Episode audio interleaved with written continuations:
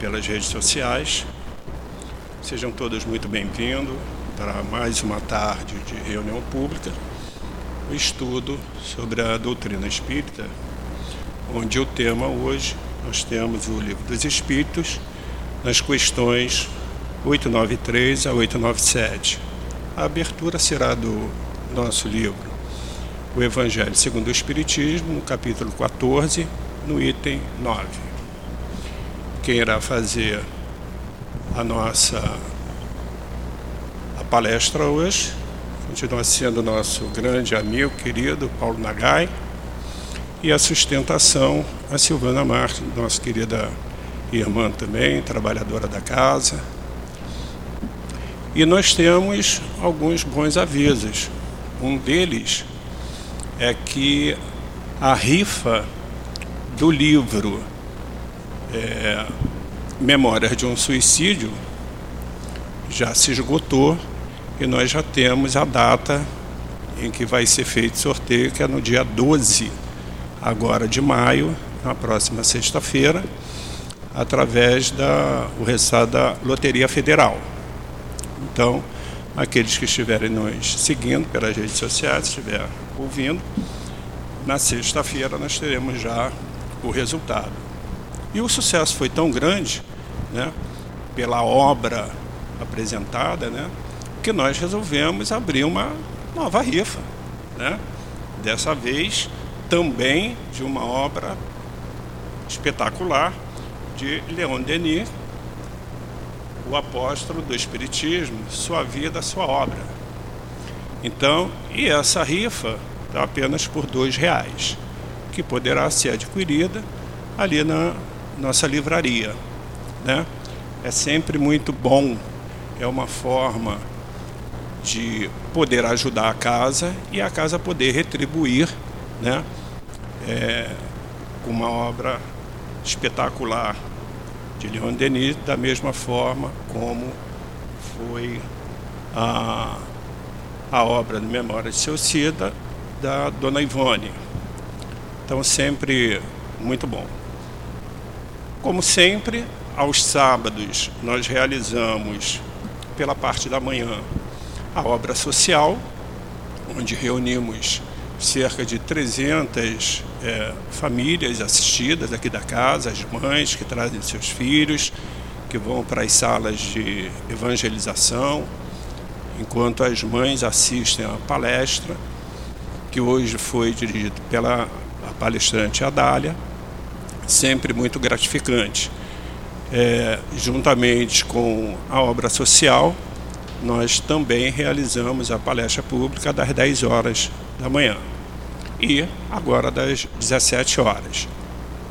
É, sempre lembrando que a casa, é, toda a casa espírita, ela depende muito da ajuda das pessoas no sentido de poder é, alimentar aquelas famílias necessitadas através das suas doações com cesta básica, não havendo a possibilidade da cesta básica que pelo menos um quilo de uma, um, um alimento não perecível, é, não havendo a possibilidade, a ajuda que for, ainda que seja material de limpeza, um detergente, um sabão, um pano de chão, enfim, qualquer coisa que a pessoa puder de coração doar para a Casa Espírita, sempre muito bem aceito, sempre muito bem-vindo.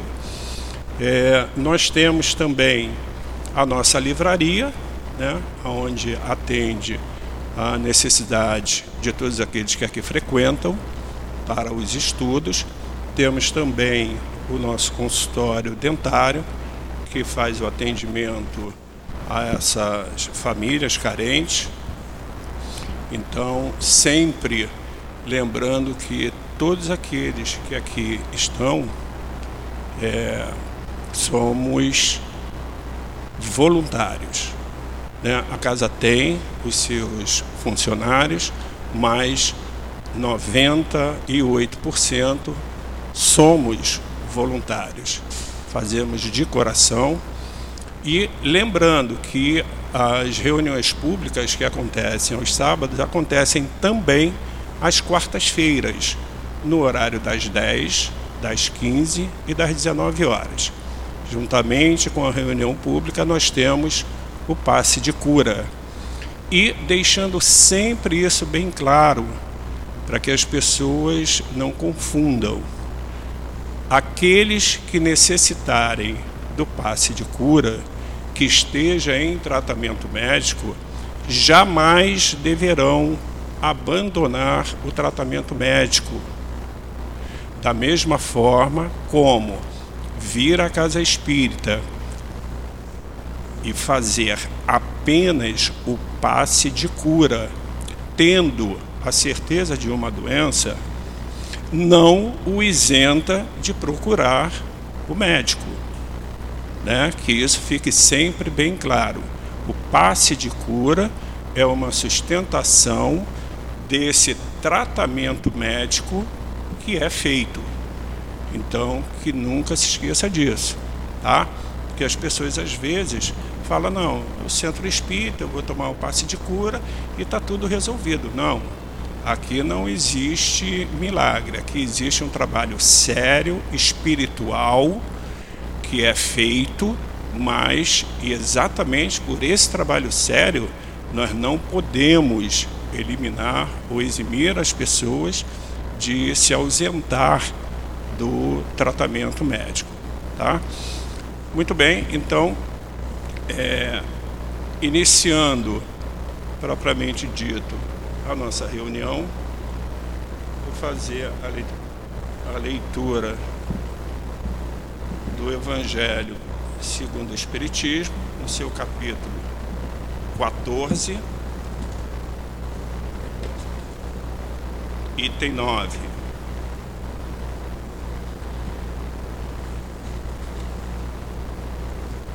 Como é uma leitura muito longa, eu farei a leitura do seu primeiro parágrafo. Nos diz: a ingratidão dos filhos e os laços de família. A ingratidão é um dos frutos mais imediatos do egoísmo e sempre revolta os corações honestos, porém, a ingratidão dos filhos em relação aos pais tem um caráter ainda mais odioso. É especialmente sobre esse ponto de vista que vamos considerá-la para analisar-lhes as causas e os efeitos. Nessa, como em outras questões, o Espiritismo vem trazer esclarecimentos para um dos problemas do coração humano. É, dando continuidade, será feito pela nossa querida, na hora de fazer a sustentação, a Silvana dará continuidade. Assim, Mestre Jesus, agradecidos que somos por estarmos nesta casa de amor, sob a direção espiritual do nosso querido altivo Panfiro, sustentados pelos espíritos de Antônio de Aquino, Dr. Erma, Dr. Bezerra de Menezes, Dona Ivone, nosso querido Chico e tantos outros espíritos de luz que estão desde cedo, nos amparando, nos sustentando em amor, em vibrações e energia. Assim, sentindo já harmonizado com a casa, pedimos, Mestre Jesus, a sua bênção, a sua permissão, tanto quanto a esses espíritos que fazem essa sustentação da casa, mas, sobretudo, pedimos a permissão do nosso Deus Pai para darmos por iniciado a nossa reunião pública da tarde de hoje. Graças a Deus. Do tema O Livro dos Espíritos, a questão 893 nos diz as virtudes e os vícios. qual é a mais meritória de todas as virtudes? Responde os Espíritos. Todas as virtudes têm seu mérito, porque todas são sinais de progresso no caminho do bem. A virtude, todas as vezes que há resistência voluntária ao arrastamento dos maus pensadores, mas, sublimamente,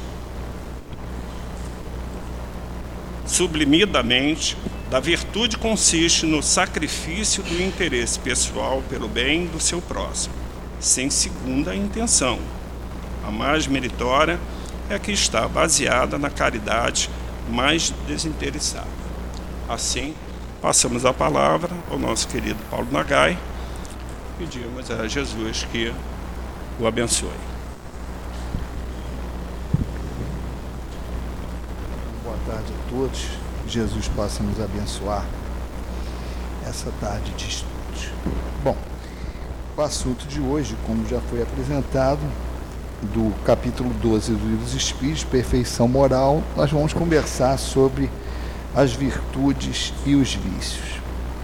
Bom, primeiro, vamos é, ter uma visão geral do que seja e de como é construído essa base todos nós buscamos das virtudes, conquista das virtudes. Nós vamos lembrar que todos nós fomos criados simples e ignorantes, mas com o objetivo final de chegar à perfeição. E a perfeição é a conquista de todas as virtudes. E essas virtudes são as ações de acordo com a lei de Deus. Então, o que, que ocorre? Não vamos muito longe, não. Vamos começar com o espírito mesmo, já individualizado, já vamos é, pular a etapa que, como princípio inteligente, nós passamos pelos reinos inferiores, temos a individualização, viramos espíritos, consciência de Deus, consciência de si mesmo, e o início da responsabilidade sobre os nossos atos. Então, a primeira coisa é, de acordo com a lei de Deus, e isso é importante que a gente já entenda desde o início, a perfeição da lei, não tem protecionismo na lei. Então todo mundo começou do zero. E é através das reencarnações que a gente vai conquistando o progresso, tanto intelectual quanto moral.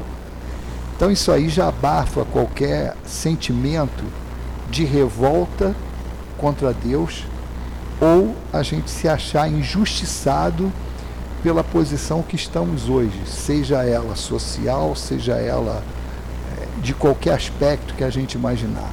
Sofrimento material, sofrimento moral. A gente está aonde nós buscamos ou onde nós merecemos. Aí vale aquela máxima do Cristo. A gente colhe o que planta.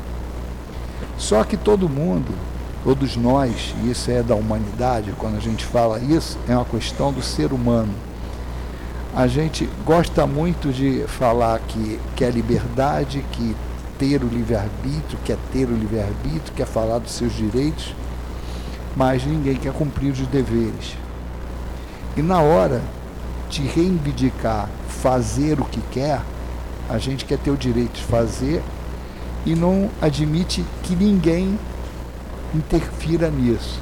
Inclusive, hoje, na própria educação, nem as crianças estão aceitando mais isso por conta de um monte de ideias torturadas aí que colocam a criança, querem dar uma responsabilidade às crianças mais cedo do que elas realmente devam ter, a ponto de dar algumas responsabilidades de decisão para elas e incoerentemente em outras coisas não se dá.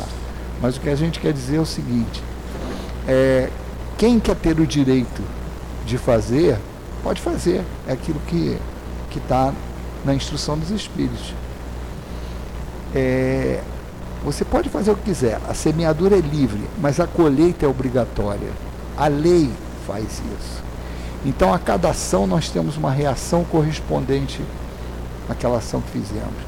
Se agimos no bem, vamos ter o bem de volta. Se agimos no mal, vamos ter o mal de volta.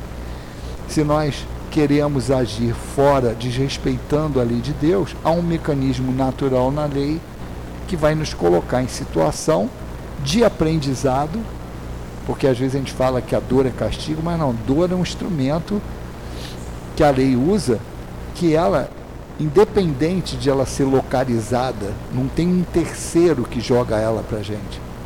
É a nossa ação que vai ter aquela ação, aquela reação da lei. Então, a dor é uma consequência dos atos que nós cometemos em desvio da lei, da lei de Deus. Então, é, é, é muito importante entender isso para nós já termos a visão clara que cada um de nós é responsável por que acontece com a gente. Se não fosse assim, não teria justiça na lei.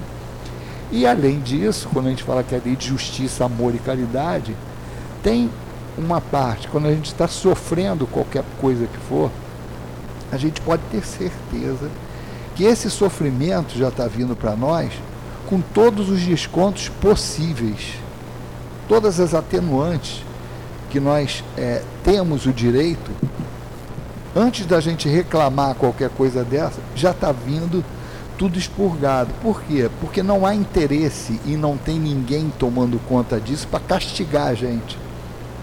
A lei tem um único objetivo: educar todos os espíritos, todos nós, para que nós cheguemos à perfeição. Então vamos lá. Nós partimos do zero no sentido de é, não ter ainda responsabilidade, vamos imaginar as primeiras encarnações como espírito. A gente ainda não tem uma responsabilidade moral, porque a gente não tem um histórico anterior de vida moral recém-saídos do reino animal, vamos dizer assim, seja ele aqui em outro planeta, nós estamos chegando com o início do pensamento contínuo, muito próximo da animalidade, por isso que a régua de medida disso é o seguinte, toda, todo comportamento que a gente tem que se assemelha ao animal, tipo o instinto animal, a animalidade, como os espíritos falam, é sinal de imperfeição. E o progresso é exatamente o que? O espírito superar esse instinto animal. E os espíritos falam que nós estamos muito mais próximos da animalidade do que da angelitude. Por que isso? E é fácil de entender.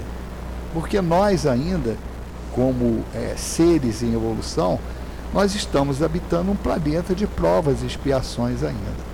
E esse planeta, ele é resultado do comportamento da maioria de nós. Ah, não é eu não sou inferior porque estou num planeta de provas e expiações. É o contrário. Planeta de provas e expiações porque nós, a humanidade, ainda somos inferiores. Então, quando começamos a nossa jornada, a gente vai fazendo as escolhas por instinto. E instinto, a gente vai ver lá no, na Gênese, o complemento do estudo do instinto que começa no livro dos Espíritos e tem esse complemento lá na Gênese, ele é na maioria das vezes ele tem um instinto mecânico do corpo animal, que são as reações instintivas que a gente tem de defesa do corpo, mas tem também um instinto que é resultado da influência dos amigos espirituais responsáveis por esses reinos inferiores. Então vamos dizer assim, nós sempre estamos amparados pela espiritualidade, desde essas épocas primárias. Então, eles nos carregam no colo, assim como nós fazemos com as crianças. As crianças, no início da vida, elas são totalmente dependentes e a gente carrega no colo, vai conduzindo. E à medida que ela vai crescendo, a gente vai deixando ela mais solta, dando liberdade vigiada, até um dia que a gente larga. Essa é a verdadeira educação a gente acompanhar o máximo possível, direcionando essas vidas que estão sob nossa responsabilidade e largando no sentido de dando liberdade, porque a gente não vai criá-los para nós, a gente tem que educá-los para a vida. Porque nós não vamos estar 24 horas por dia acompanhando essas crianças. Da mesma maneira, a lei. O Deus Pai que Jesus trouxe. Essa, esse objetivo da educação ela, isso faz parte da didática. Você carregar no colo e os espíritos estão conduzindo a gente nos reinos inferiores, no início da, da vida espiritual, das primeiras encarnações, e depois é como se a mão saísse de baixo e fosse para cima. e vem a intuição, a influência dos espíritos para nos conduzir. Então aquele negócio tem a influência espiritual, mas tem para o bem e tem para o mal. Em todas as religiões, a gente tem aquela visão do anjinho e do demônio. Né? Faz isso, faz aquilo, e o outro empurrando para o mal, mas também tem um que empurra para o bem. Quem vai selecionar isso somos nós. Então, quando a gente diz que começa do zero, não é do zero, do zero como espírito, porque você já tem, adquiriu algumas coisas no reino dos animais, pelo menos as coisas mais mecânicas, e nós estamos ali é, sendo colocados em situações em que nós começamos a exercer o nosso livre-arbítrio. A gente fala muito na doutrina espírita, e em todas as religiões também se fala, ah, cadê o nosso livre-arbítrio? O livre-arbítrio, ele é proporcional à evolução do espírito. Mais uma vez, vamos pegar a educação que nós damos aos nossos filhos. Ninguém, em sã consciência, vai dar uma liberdade total a uma criança de dois anos, três ela tem que ser conduzida, mas conduzida para ter liberdade com consciência. A partir do momento que ela vai demonstrando ser responsável nas atividades que são passadas para elas, a gente vai dando outras e vai largando, mas sem acompanhamento não é delegar, é delargar, como a gente vê às vezes as pessoas confundirem é uma liberdade que ela precisa ser direcionada para que o fator educacional seja preponderante ali. Então a espiritualidade age da mesma maneira. Nós vamos tendo encarnações que são proporcionais em termos de complexidade à nossa evolução.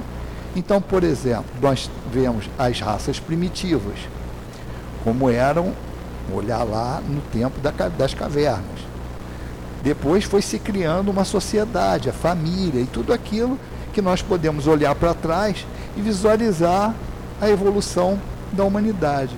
Então, em cada evolução dessa, dessas passagens que a gente verifica materialmente na evolução geral, você vai tendo que os, que os indivíduos vão tendo é, encarnações mais complexas, com mais responsabilidades, com mais desenvolvimento.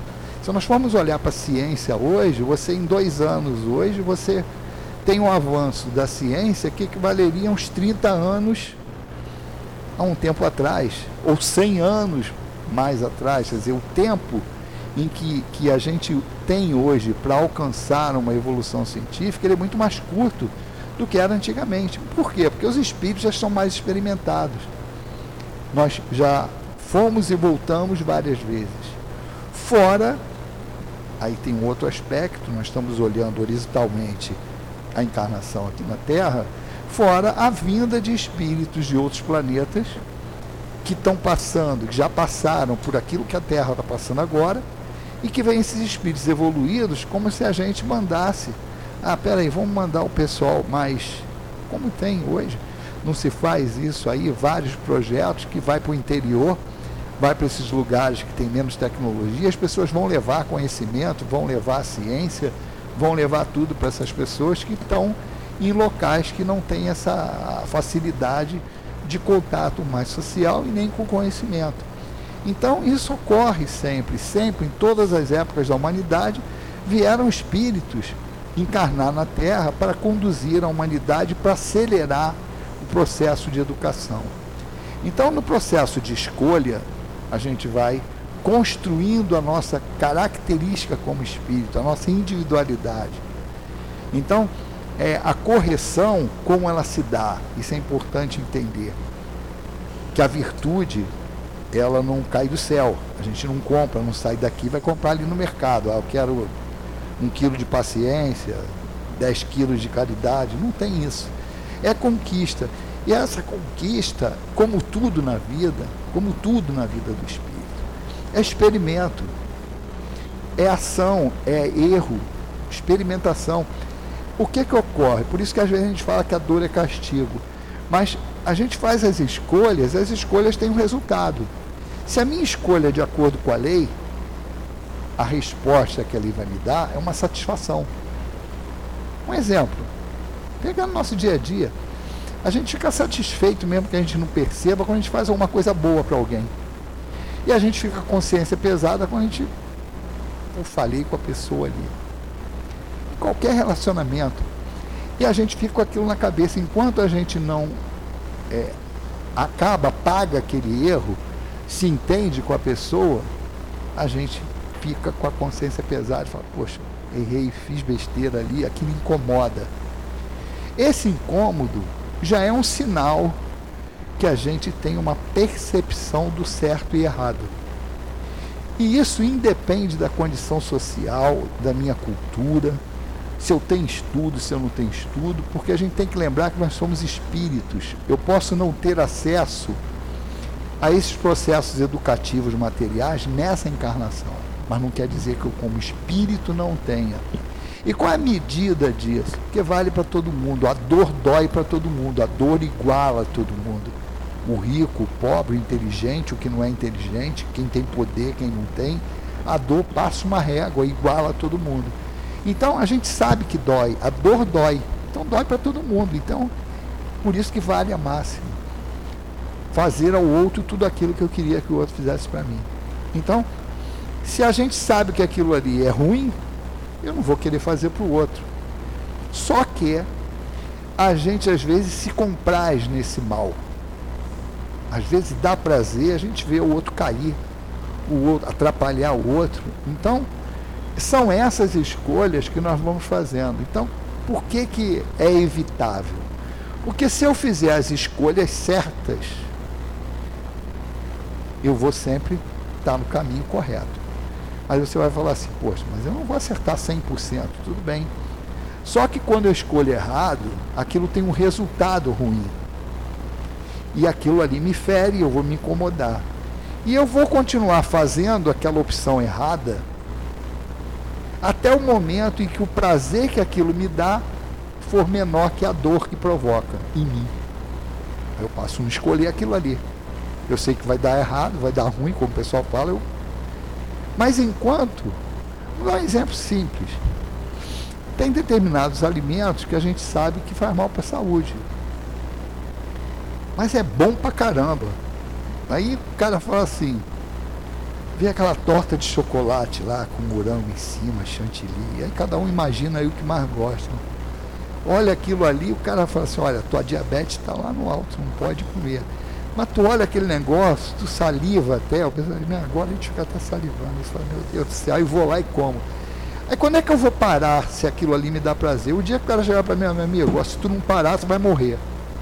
Aí tu já toma aquele susto e tu balancei aquilo, né? Falei, caramba, isso é gostoso, mas pô, se eu fizer, vai me prejudicar. Ou então, um negócio mais simples, falando isso porque aconteceu, foi o que aconteceu comigo. Eu fumava quando eu era jovem. Aí eu vim trabalhar aqui no laboratório, aqui na Rocha, e parei de fumar quando eu fui trabalhar ali, porque eu já estava, eu gosto de, de, praticar esporte, então eu já estava me incomodando de você correr e, e tossir. E olha que eu não fumava muito não. Mas comecei a falar, caramba, está prejudicando. Aí eu preferi abdicar daquilo em benefício de outra coisa. É isso que a gente faz. Nós somos, nós, mesmo se a gente pensar, a gente estava no custo-benefício a todo momento. O que, que eu vou ganhar com isso? É, isso é natural, não é errado, não. Porque a gente vai. As escolhas são assim. Se, se eu souber que o resultado é bom, vou querer. Ninguém gosta de sofrer. Às vezes a gente precisa ir no extremo, por isso que a dor ela é chamada de um instrumento de educação. Exatamente por causa disso. Que ela é como um alarme que toca ali para despertar a gente. Epa, já estou me sentindo mal, caramba, para que, que eu vou insistir com isso? Aí eu começo a me disciplinar e não fazer aquilo ali. É exatamente esse, esse processo que ocorre. Então, a conquista da virtude ela é paulatina, é como qualquer coisa. Imagina você sendo tendo qualquer atividade, você querendo atingir excelência naquela atividade. Eu quero ser bom na minha profissão. Eu quero ser bom no serviço que eu faço. Aquilo tem um preço. E você vai buscar. Então o esforço que a gente vai fazer para chegar àquele ponto é proporcionar a minha vontade de eu querer atingir aquilo ali. E por o que que me move? Por isso que é importante, a gente falou, o estudo que acabou das leis morais, que mostra a lei do progresso, lei de destruição. Todas essas leis que fazem parte da lei de Deus, elas estão aí, são leis naturais. Por isso são as leis de Deus. Aquilo ali, o progresso, é lícito. Eu querer melhorar de vida, eu querer ter isso, querer aquilo, não é errado. O errado é o mau uso dessas coisas todas. Então, com essa visão, a gente já percebe que os vícios são conquistas, tanto que a gente observa aqui, elas têm méritos, porque são sinais que a gente está no caminho do bem, quando você vai conquistando isso. Tem algumas coisas que a gente é, tem que diferenciar. Uma coisa são as virtudes aos olhos dos homens, e outra coisa é o que é virtude aos olhos de Deus. Então a gente está se referindo das virtudes pela lógica de Deus, pela visão de Deus. E uma coisa, a virtude, por não ser algo instantâneo, que eu quero, já tenho, ela é conquista, por isso que justifique isso aqui, está vendo que existe virtude todas as vezes que a gente resiste voluntariamente ao mal. Então, geralmente, quando tem essas situações de opção, é assim: ou eu opto por fazer o certo, o de acordo com a lei de Deus, ou eu vou tomar uma atitude que vai me beneficiar. Enquanto eu tiver tendo mais resultado com isso aqui, eu largo o que é a lei de Deus e vou beliscando aqui as outras opções. É isso que nós somos convidados a fazer. O que é educação moral? É isso. É o estar diante dessas situações e ter a força suficiente para tomar decisão que vai me prejudicar individualmente, muitas vezes, a grande maioria das vezes, no sentido material, mas eu vou marcar um ponto na lei moral. Então é tipo assim, troço simples que todo mundo escuta. Ah, vai declaração de imposto de renda, que já está aí na boca. Ah, bota um recibo aí, bota que tem despesa assim, assado. Fala, não, não quero.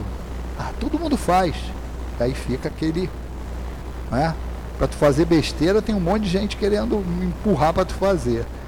A ponto de da pessoa até te ofender. Até é bobo, pô. Todo mundo faz isso, vai fazer. É o preço que você ainda tem que pagar para você agir corretamente.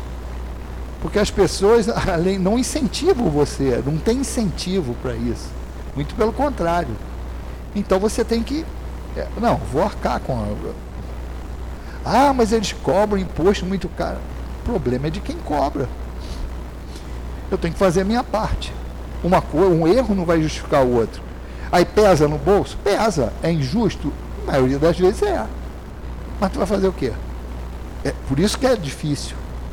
Então tu vai ali, ó, tendo as opções e vai fazendo. Aí tu vai conquistando as virtudes.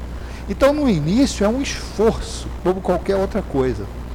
É um esforço, é treinamento, é você resistir. Uma vez eu consigo, outra vez eu não faço.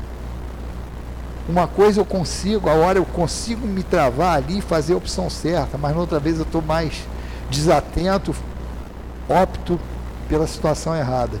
Mas é isso, é luta diária para conquista. Por isso que a intenção, quando tem essa resistência voluntária, quando eu realmente, não, não, não vou ceder, não vou ceder. Vou tomar prejuízo, mas vou manter minha posição aqui correta. E é isso que ele fala, que eu, eu estou me, me é, eu resistindo conscientemente ao arrastamento para esses maus pendores. Então, quando ele fala que sempre há essa, um, um fato é, positivo, quando eu tenho essa resistência, e que principalmente quando eu faço isso sem uma segunda intenção. E a segunda intenção que ele diz aqui é que eu estou fazendo para ficar bem na fita. Quer dizer, é aquela chamada hipocrisia. Eu me mostro de uma maneira e sou de outra. Mas tem uma outra que ele fala que é meritória, porque assim, bom, quando eu faço isso, eu vou ter um benefício em termos de progresso moral. Mas ele fala, é justo também, tá certo, eu fazer isso com a intenção de ter uma, uma, uma recompensa, por exemplo, no mundo espiritual, melhorar a minha reencarnação futura com esse procedimento? Os espíritos respondem aqui, não, está lícito. Porque esse realmente é o objetivo de você encarnar, é você progredir.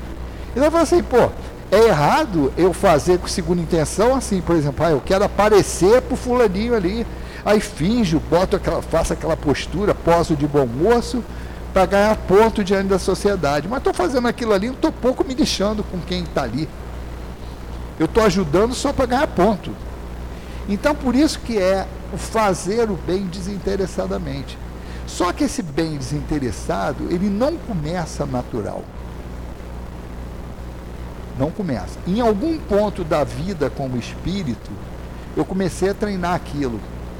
E comecei a fazer exatamente com intenção de me melhorar. Eu sei que aquilo ali é útil para mim, então vou fazer. Então eu vou lá na marra, vou na disciplina. Até que um dia eu vá fazer o bem naturalmente. E aí outro aspecto que eu gosto sempre de, de, de comentar quando tenho oportunidade disso, que muita gente fala assim, ah, tem muita gente boa que não é espírita. Porque a gente fala, estuda, estuda, isso é, mas tem gente que não é espírita e é boa. Eu vou até ler aqui para vocês me dizerem que eu estou inventando. Quer ver?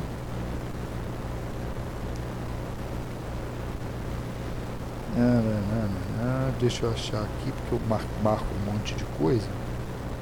Aqui. Na 894. Eu vou ler a pergunta e a resposta para a gente entender, porque a gente fala isso e às vezes as pessoas falam, é, da onde você tirou isso? Porque é, não tem como, olha só. A lei de Deus é um conjunto de regras, vamos dizer assim. E para eu cumprir a lei de Deus, eu tenho que entender a lei de Deus. Tá certo isso? Como é que eu vou fazer o negócio sem eu, sem eu saber o que, que aquilo é? Alguém tem que chegar para mim, olha, a lei funciona assim, assim, assim, assim, assim. Aí eu me enquadro naquilo ali, é igual regra de qualquer coisa, regra de jogo, a, a regra do futebol, você tem uma regra lá. Para tu saber cumprir, alguém tem que te explicar. Então aqui, ele diz assim, ó, a pessoa, pergunta, há pessoas que fazem o bem espontaneamente. São essas que o pessoal fala, está em outra religião, mas o cara é bom pra caramba sem que tenham que vencer qualquer sentimento contrário. Terão tanto mérito quanto aquelas que precisam lutar contra a sua própria natureza e a vencem? Olha a resposta. Aqueles que não precisam absolutamente lutar já realizaram em si o progresso. Outrora, outrora, lutaram e triunfaram. É por isso que os bons sentimentos não lhe custam esforço algum e suas ações lhes parecem muito simples. O bem tornou-se para eles um hábito. Deve-se, portanto, honrá-los como velhos guerreiros que conquistaram seus postos. Então, olha só. As pessoas, quando a gente fala assim, não, tem que entender, a doutrina espírita vem esclarecer exatamente, porque quanto mais você conhece a lei, mais você tem condições de cumprir, de ter as ações no bem. Então a gente fala assim, ó, Primeiro é você ter a informação. Porque os espíritos falam, a gente peca mais, alguns por ignorância e outros por prazer, porque se comprar no mal. Mas a maioria por ignorância. Então a doutrina espírita, a gente sempre fala isso também, ela é um conjunto de conhecimentos que tem religião, filosofia e ciência. De como funciona o universo. Porque a lei de Deus é universal. Não é só, ah, pensamento religioso. Não. Os espíritos trazem para nós um conjunto de informações que nos faz entender a vida no universo e como rola isso. Então, todo mundo, em todo quanto é parte do universo, a alma é imortal, a gente sobrevive à morte, mantém individualidade, pode se comunicar, reencarna, tem ação de lei, lei, lei de ação e reação, funciona no universo todo. Então, a gente não pode mais, a essa altura do campeonato, dizer que a gente não tem possibilidade de ter essas informações para andar na linha. Então, quando você sabe que não é morrer acabou, que o que eu faço hoje vai trazer consequências para mim, tanto depois da morte como numa próxima vida, não posso reclamar. Mas tem gente que não tem essa informação. Vamos dar um exemplo que a gente vê as pessoas falarem fora. Vou fumar, vou beber. Se eu fumar, vou morrer. Se eu não fumar, vou morrer de qualquer maneira, então vou morrer. Aí o cara fala, aquele negócio que eu falei, o exemplo do imposto de renda. Ah, vou fazer isso aqui. Falei, todo mundo faz. Vou fazer também. A vida é uma só, vou aproveitar e vai embora. Então são esses, essas informações equivocadas que as pessoas têm, que muitas vezes fazem elas tomarem decisões erradas. Aí chega lá desencarna, vai no plano espiritual, a gente nas reuniões de desobsessão tem que ficar escutando isso. Ah, eu não sabia. Como não sabia? Todo mundo fala, ah, mas não acreditava. E aí? Agora tu já está vendo.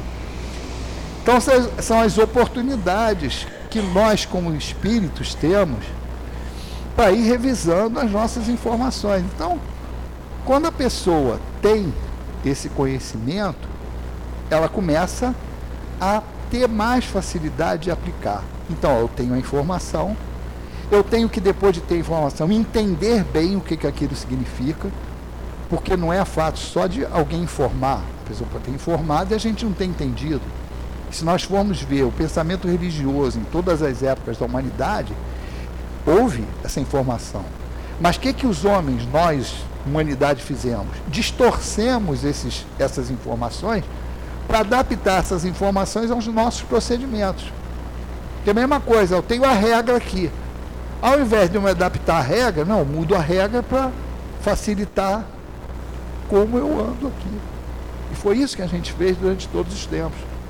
Então a doutrina espírita vem trazer a, a mensagem de Jesus, explicar sobre a ótica da reencarnação, para a gente ter essa informação. Entendeu a informação, aí vem a parte mais difícil que é pegar essas informações, entendê-las bem e começar a botar em prática. Essa é a parte mais difícil. Por quê?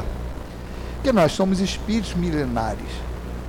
Nós ficamos aí há trocentas reencarnações optando errado, que é o hábito adquirido. Então a gente faz por hábito.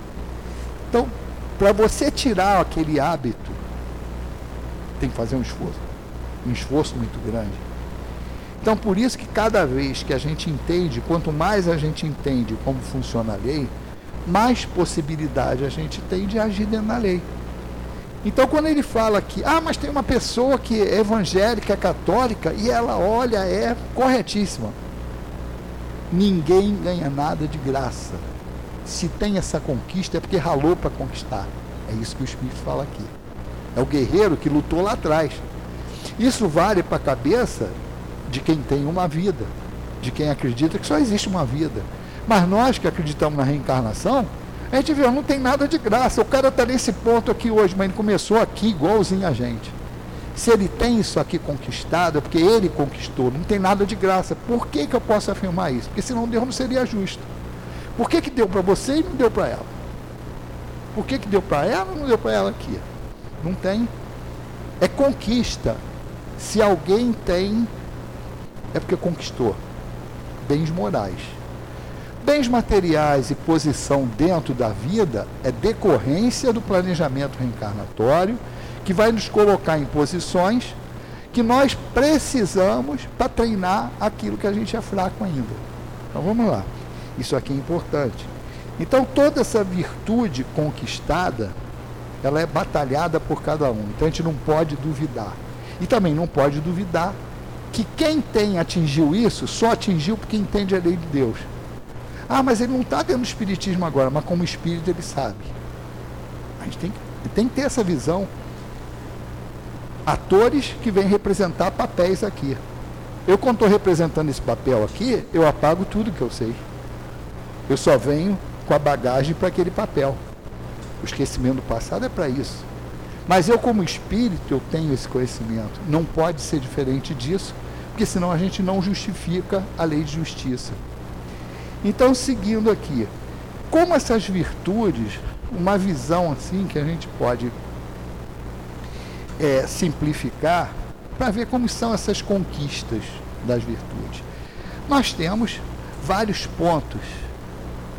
Então, é, é não, a virtude não é algo puro, uma virtude nós somos formados por diversas virtudes e diversos vícios. Tanto que a gente vê, ah, eu consigo resistir ao ponto de falar assim, não, quando eu declaro lá meu imposto de renda, eu declaro certinho. Ah, nisso eu já conquistei. Mas, pô, pode ter outras situações. Ah, não, no trânsito eu sou to totalmente indisciplinado, não respeito sinal, não respeito nada. Quer dizer, nesse aspecto aqui, eu já conquistei, mas nesse aqui não.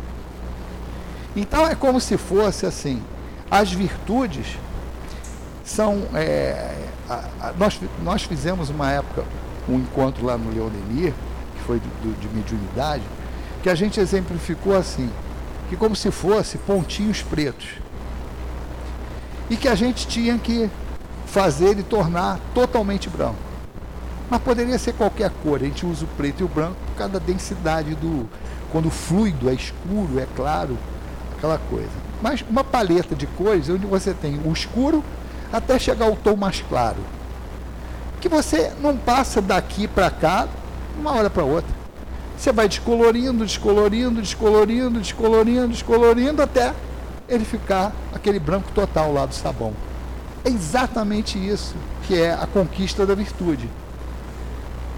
A gente começa com aquele peso todo, 100%, errado em tudo, erro, erro, erro. Aí vou melhorando. Vou melhorando, vou diluindo aquilo ali, vou diluindo, até chegar um dia que eu conquisto. E quando é, quando eu sei que eu conquistei, é quando eu não tenho mais dificuldade de fazer. Quando eu já faço naturalmente. É aquele negócio.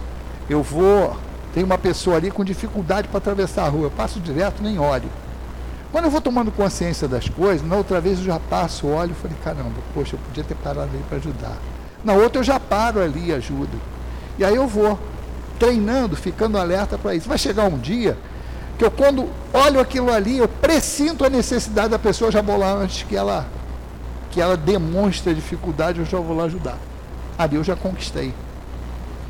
Então o trabalho é árduo para isso. E é isso que é a conquista. E quando eu conquisto, eu não retrogrado mais. Por isso que os, os Espíritos falam. É, se nós atingirmos um ponto de evolução, a gente não retrograda. Por quê? Porque já conquistou. O que a gente já conquistou, a gente não perde. Se eu ainda estou rateando ali, é porque a conquista não está total. Então é mais fácil a gente pensar, ah, fulano é ruim. Ninguém é totalmente ruim que não tem algo de bom para aproveitar e ninguém é totalmente bom, pelo menos na Terra, que não tem alguma coisa para melhorar. Esse é que é o ponto. Que uns, aquele velho ditado, ó, a gente só taca a pedra no telhado do outro quando o nosso não é de vidro. Porque naquilo que a gente tem o um ponto fraco, a gente não critica o outro, porque a gente sabe que está com o rabo preso ali. Tranquilo isso. Eu abafo logo, mudo de assunto, por quê? Porque eu sei que aquilo ali é meu ponto fraco. Mas quando eu tenho certeza que aquele é meu ponto fraco e o outro é o ponto fraco, meu ponto forte e o dele é o ponto fraco, eu vou lá e exponho. Exponho a pessoa. Por quê? Porque naquele ponto eu sou protetor protegido, eu me garanto naquilo ali. Então, ó. Mas, todos nós, se equivale àquele negócio, atire a primeira pedra aquele que estiver sem pecado. A maneira mais evangélica de falar. Mas a gente pode entender isso. Enquanto eu tiver com essa percepção de que eu quero atingir o outro, é porque eu não conquistei essas virtudes ainda.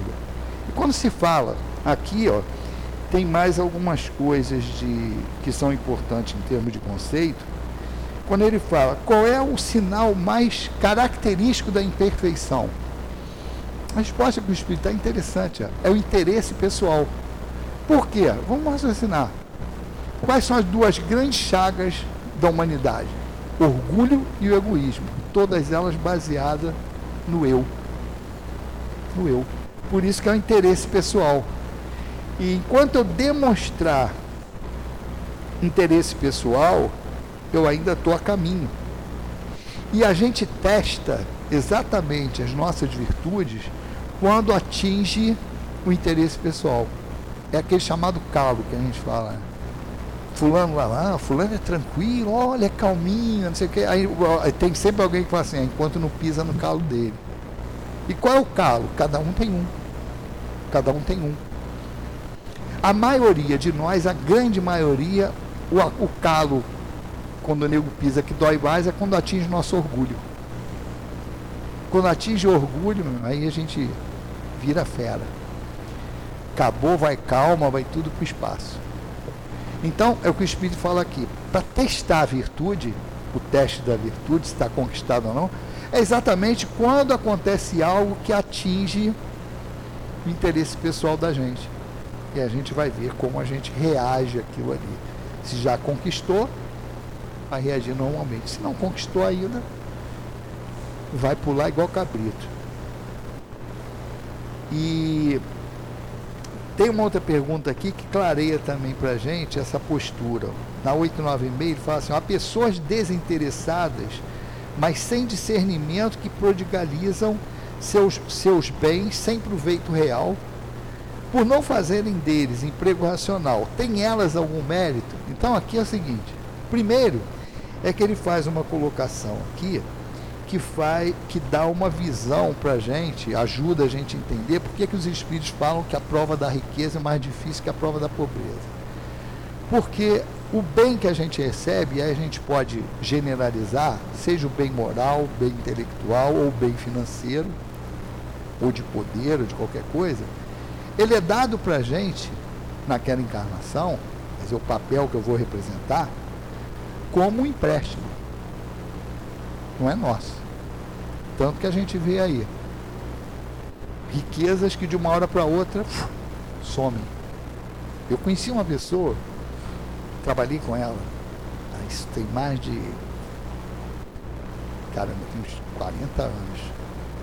Quase 40 anos. Naquela época que o cara ganhava na, na loteria sozinho ficava rico.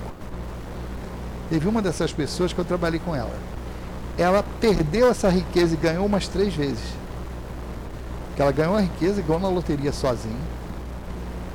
Nego, aí sabe, né? Aparece amigo de todo mundo é lugar. Deram uma volta nele, um golpe nele, ele perdeu, ganhou na justiça, recuperou, depois perdeu de novo. Quando encontrei com ele, ele tinha recuperado parte, mas tinha que trabalhar. Estava trabalhando.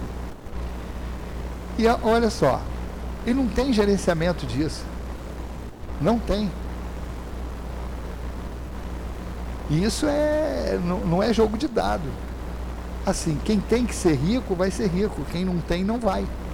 É compromisso assumido antes de reencarnar. Por quê?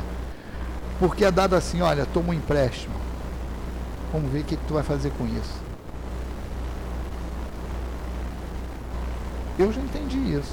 Eu nem jogo na loteria, não ganhei. Eu ganho todo dia porque eu não jogo, né? Cada, cada vez que eu não jogo, eu ganho. Mas tem gente que corre atrás disso e fala assim, pô, mas só, só joga quem, só ganha quem joga. Tudo bem, cada um tem sua crença. E o cara vai falar assim, pô, mas tem um sempre que vai ganhar. Então, sim, mas esse vai ganhar quem está prescrito. Pô, se eu não, rico, não fiquei rico trabalhando, vou ficar rico em jogo de azar. Não tem jeito. Cada um já está lá. Não quer dizer que a gente não tenha que fazer por onde. Tem, vou trabalhar, vou fazer tudo direitinho. Se eu tiver que ser rico, eu ser. Se não tiver, meu amigo, não adianta dar murro em ponta de faca. Uma coisa é a gente fazer o nosso melhor e a lei de progresso faculta.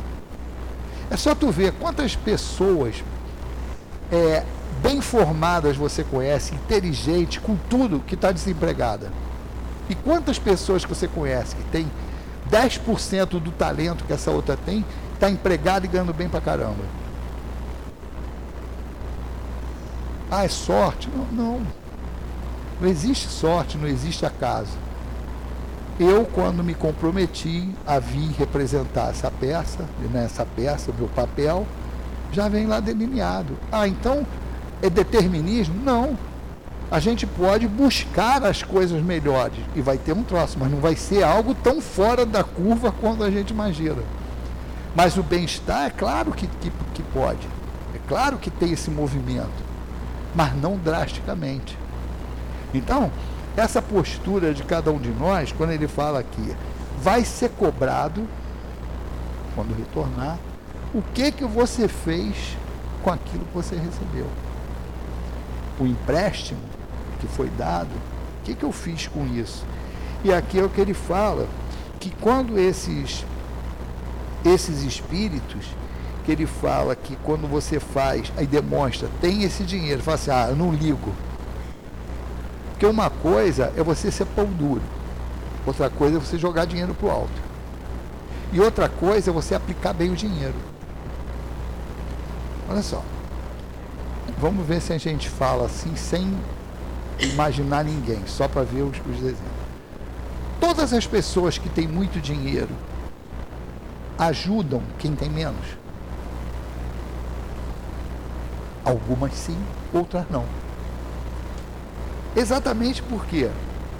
Porque quem tem essa visão e ajuda, geralmente, aí entra aquilo, não é aquele que ajuda para todo mundo saber, não. A maioria das pessoas que ajudam sinceramente, elas ajudam e ninguém sabe o que elas fazem. Porque ela não faz para inglês ver, não, faz, não joga para torcida. Ela faz porque ela já entendeu a responsabilidade dela. Então esses têm o valor. E outros não estão nem aí. Tem aquele que retém, mas tem aquele que não liga, é a pergunta. Esse cara não liga, mas também joga dinheiro pro alto, é tipo rasga dinheiro. Você não, esse aí não tem. Esse aí não vai, ele vai ter problema, porque apesar dele não ter esse, esse, ele falou assim, ele só tem o mérito do desinteresse mas não o do bem que poderiam fazer.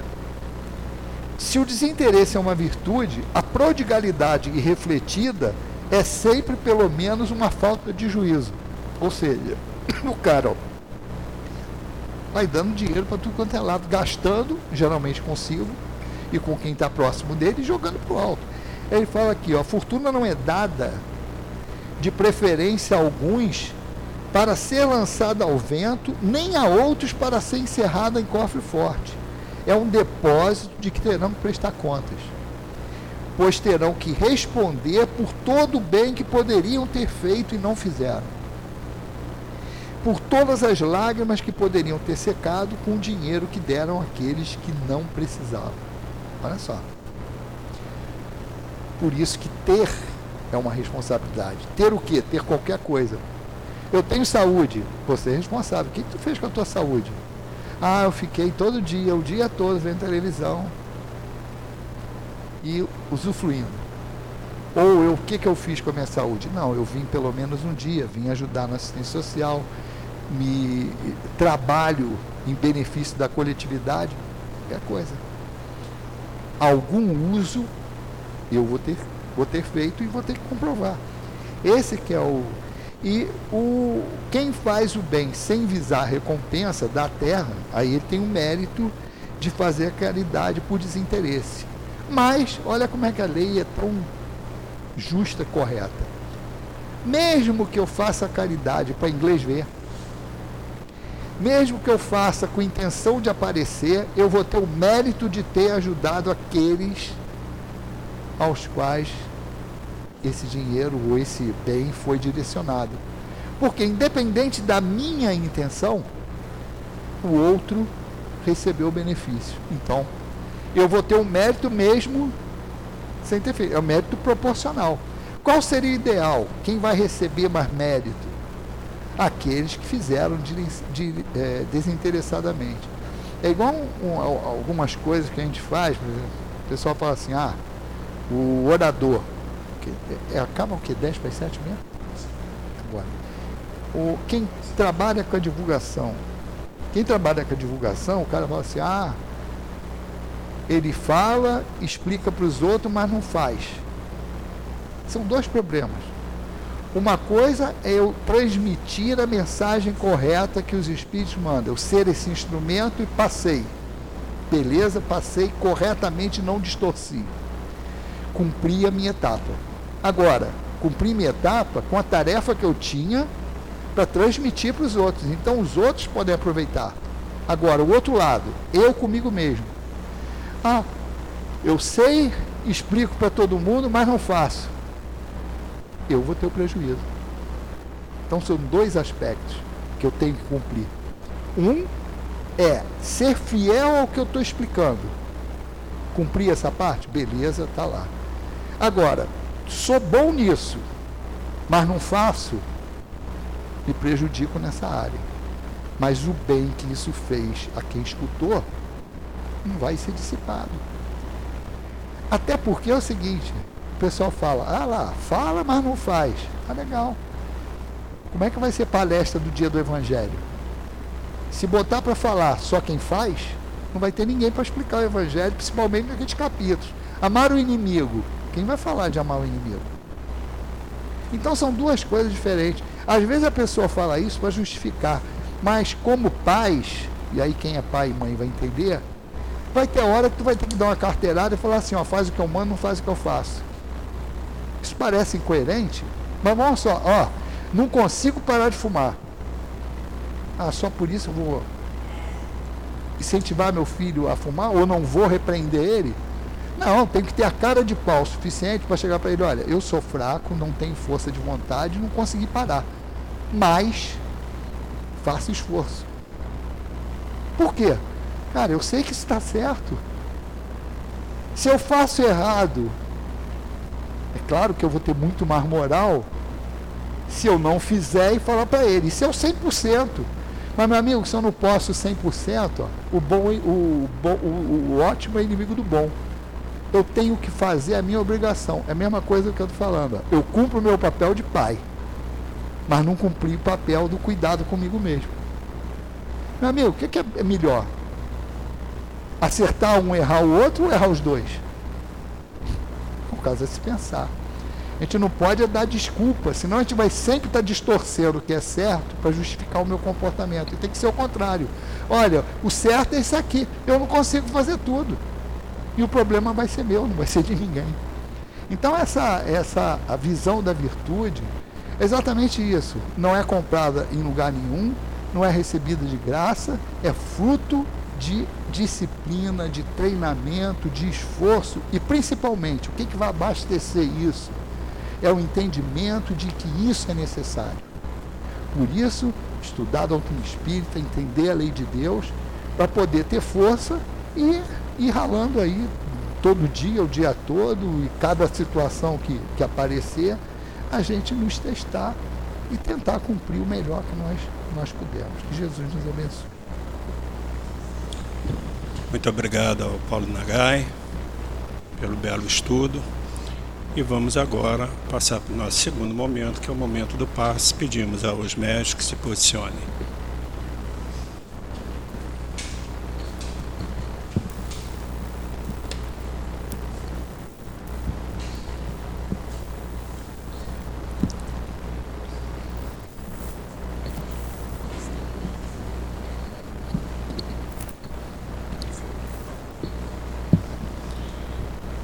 Querido Mestre Jesus, tu disseste que quando duas ou mais pessoas estiverem reunidas em seu nome, tu estarás presente. Te amamos, Jesus, cremos em ti. E pedimos que auxilie, que nos ajude, que os espíritos de luz que sustentam em amor esta casa possam, por intermédio das mãos dos médios, transmitir a todos que aqui vieram buscar energias e fluidos. Assim, Mestre Jesus, pedimos a sua permissão, mas acima de tudo, a permissão do nosso Deus Pai para darmos por iniciado o momento do passe. Graças a Deus. Que a doce paz do Senhor Jesus nos envolva a ingratidão dos filhos e os laços de família. Vamos começar hoje a reflexão pelo prisma que somos espíritos velhos. E com certeza já pro protagonizamos em outras experiências vividas amores e desamores. Então, com as possibilidades que hoje vivenciamos, dentro desses laços de família, afetos e desafetos, é questão certa que, pela misericórdia de Deus, podemos voltar e tentar ajustar essas arestas infelizes de vidas pretéritas. E pedimos muito essa oportunidade. Então é por isso é muito comum que dentro do mesmo lar sentimos um amor incondicional a uns familiares e um sentimento assim não muito agradável, né? Um incômodo, uma dificuldade imensa de convivência com outros. Por vezes até vemos filhos e, e mães, né? É, irmãos e irmãs se odiando dentro do mesmo lar. Né? E como perdemos tempo com isso? O tempo é tão precioso. Nós, enquanto pais que pedimos para voltar e refazer tudo que nos equivocamos no passado, não podemos deixar. Se é, nos é dada a chance, vamos agarrar. Podemos através do amor, da educação. Precisamos fazer a nossa parte. Podemos ser a luz na vida desses espíritos que vêm sobre nossa guarda. O ódio, que muitas vezes foi o sentimento né, que alimentamos nesses corações familiares, foi gerado por ignorância e por, pela, pelas duas grandes chagas também, que é o orgulho né, e o egoísmo. Precisamos combater esses males. Espíritos que hoje reencarnam sobre a nossa responsabilidade e que podem gerar dores como a ingratidão. Nós, enquanto pais, temos a condição, através da educação, instruir, dar exemplo. Esses laços de família podem ser esse canal. Olha como fica mais fácil uma mãe às vezes olhar um bebezinho, né, que no pretérito foi um, um desafeto, é, mas não tem como, né? Você vai olhar aquele bebezinho, você vai ter amor. Então é mais fácil se afinizar, criar vínculos desse amor que é fraternal. Olha a grande oportunidade que temos. Essa caminhada em direção ao Pai, que nos conduz, no caso, à felicidade, ela nunca vai ser completa se a gente não atingir esse amor, né? Esse amor a todos. Então, toda vez que a gente erra com o nosso próximo, pode ter certeza que em algum momento de nossas vidas a gente vai ter esse confronto. Normalmente ele vai parar dentro do nosso lar, que é para a gente se ajustar mais rápido, mais fácil. Né? Então, essa busca é individual. É, é a gente não alimentar o nosso orgulho de achar assim, que a gente é sempre certo, né? Porque se a gente hoje se acha certo, em algum momento a gente errou com aquela pessoa. Para ela estar tá ali com a gente não é de graça, não é à toa, não é injusto. Então, essa ingratidão que a gente vê dos filhos com os pais, a gente nada mais a gente tem que fazer que dar exemplo. Ó, como é que eu trato meu pai também? Como é que ele me viu tratando meu pai e minha mãe? Então, é, essa é a forma também, né? Dando exemplo. Que o Senhor nos abençoe agradecemos a nossa querida irmã Silvana pela sustentação dos passos e vamos fazer a leitura de uma mensagem de um irmão trabalhador do plano espiritual, que nos diz: Amados, não sejam curiosos, não sejam apressados, tudo aqui é com muita cautela e muito cuidado. O mundo espiritual que vivemos é de grande organização. Vocês não têm a ideia. Quero pedir desculpa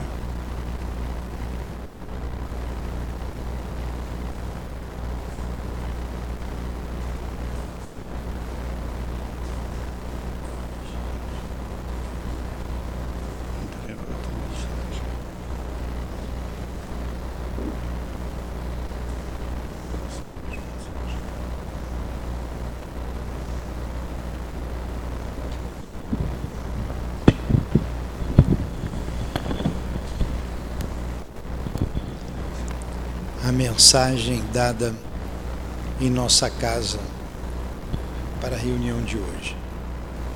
Amados irmãos, com a batalha que se inicia no mundo invisível em prol do Cristo, é que pedimos a vocês que se mantenham em vigilância. caminhos fáceis estão crescendo, a devassidão entre os encarnados cresce. Mas como somos designados a estarmos orientando vocês, que vocês nos ajudem com suas preces. Logo, tudo isso vai passar. Os vigilantes continuarão trabalhando, servindo sem temer. Mas os invigilantes, ah, só a misericórdia do Pai os resgatarão da imensa escuridão que os cercarão, do amargor da imoralidade em que se afundarão. Meus amados, continuaremos aqui para orientar, ajudar.